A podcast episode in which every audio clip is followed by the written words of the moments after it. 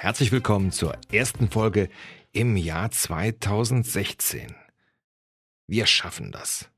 Für mich der Satz des Jahres 2015, den unsere Bundeskanzlerin Angela Merkel mit voller Überzeugung aussprach, in der Meinung, sie würde eine positive Parole ausrufen.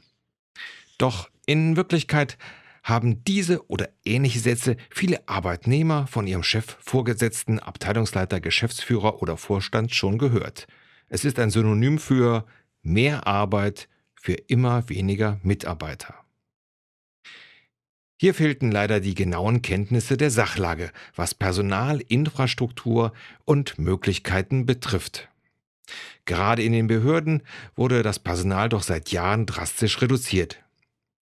Stellen, die durch Berentung frei wurden, wurden nicht neu besetzt und befristete Verträge wurden Festanstellungen vorgezogen.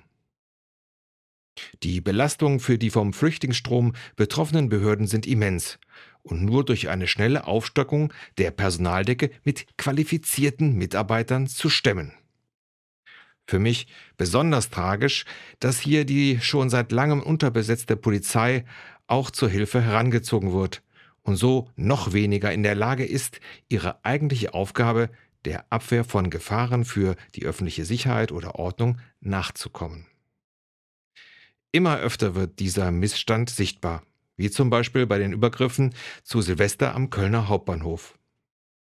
Auch gibt es Gerüchte, es gäbe in jeder Stadt No-Go-Zonen, die von der Polizei nicht mehr angefahren werden, weil man um die Gesundheit der noch vorhandenen Beamten fürchtet bzw. nicht ausreichend Beamten zur Verfügung hat. Und so der organisierten Kriminalität natürlich Tür und Tor öffnet. Das Schlimme ist, dass unsere Damen und Herren Politiker bei auftauchenden Problemen dieser Art erstmal abwiegeln. Und falls die Schwere eines Falles doch publik wird, die Schuld bei anderen suchen. Anstatt einzugestehen, dass personell bedingte Probleme politische Hintergründe haben. Egal ob Polizei oder Wirtschaft, eine zu hohe Arbeitsbelastung führt zu Demotivation, Unzufriedenheit und einem schlechten Arbeitsklima. Zusätzlich sind es Millionengehälter und Abfindungen in so manchen Vorstandsetagen, die trotz nachweislicher Inkompetenz gezahlt werden, die den kleinen Mann doch stark an dem Wir zweifeln lassen. Leider wissen die Politiker heute, im Gegensatz zu ihren Kollegen aus der Nachkriegszeit, nicht, wo beim deutschen Volk der Schuh drückt. Traurig ist, dass eine humanitär gut gemeinte Aktion all diese unter den Tisch gekehrten Missstände immer mehr zum Vorschein bringen. Wir schaffen das.